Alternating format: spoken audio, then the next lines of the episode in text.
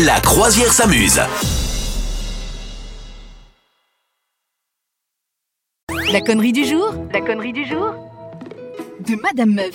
Oui, alors j'ai une excellente nouvelle euh, pour nous tous, hein, euh, parce que je ne sais pas toi, capitaine, mais moi j'ai une très très grande passion pour euh, les Italiens et les Italiennes. bon voilà, je, non, je sais pas toi, mais moi vraiment les Bien Italiens, c'est ma cam, c'est ma cam. J'ai beaucoup d'ex euh, italiens, c'était ma, ma spécialité. Et je parle euh, d'ailleurs euh, mieux italien qu'espagnol, alors que j'ai fait espagnol jusqu'à 23 ans, en, euh, tu vois, étudiante. J'ai fait 10 minutes d'italien et j'ai eu plein d'ex et je parle beaucoup mieux. Ok. Comme quoi, il faut pratiquer les langues vivantes. Voilà. Ah, Eh bien, la bonne ça. nouvelle, c'est que c'est le pays méditerranéen où. Alors, attends, je vais essayer de te faire deviner. Qu'est-ce qu'on fait le moins en Italie et pourquoi c'est une bonne nouvelle pour nous? Qu'est-ce qui se passe euh, Voilà, c'est vraiment la, la chute totale en Italie. Il y a une pratique sociétale qui se fait plus trop. Voilà. Ils s'en fichent maintenant. Euh, on, on fait moins l'amour.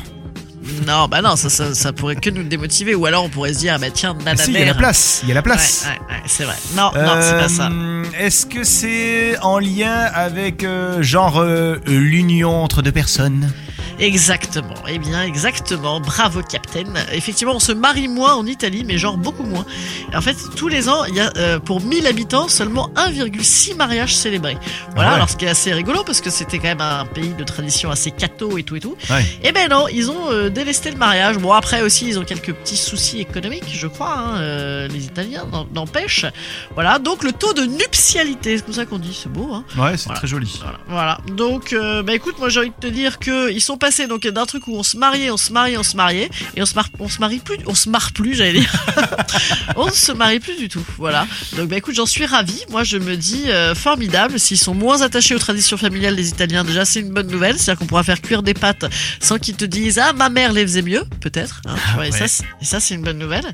Et puis euh, bah ça, ça veut dire aussi qu'ils sont un peu célibes et donc il faut foncer, messieurs dames. Voilà. Est-ce qu'il y a une chanson euh, à laquelle tu penses quand tu penses Italie Tu vois, le truc italien que t'adores écouter. Alors en ce moment j'écoute à mort de la musique italienne justement parce que euh, comme il fait froid, on en a marre et tout et tout, je trouve que ça remet le, le moral à fond. Le jour, là, les jours de grève, j'ai dû marcher pas mal et tout.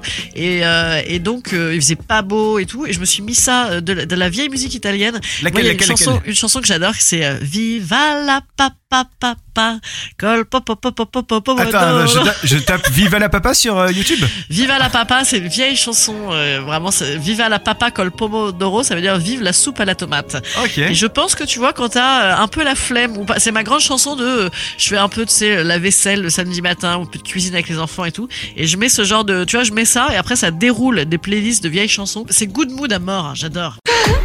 Vous souhaitez devenir sponsor de ce podcast? Contact à lafabriquaudio.com.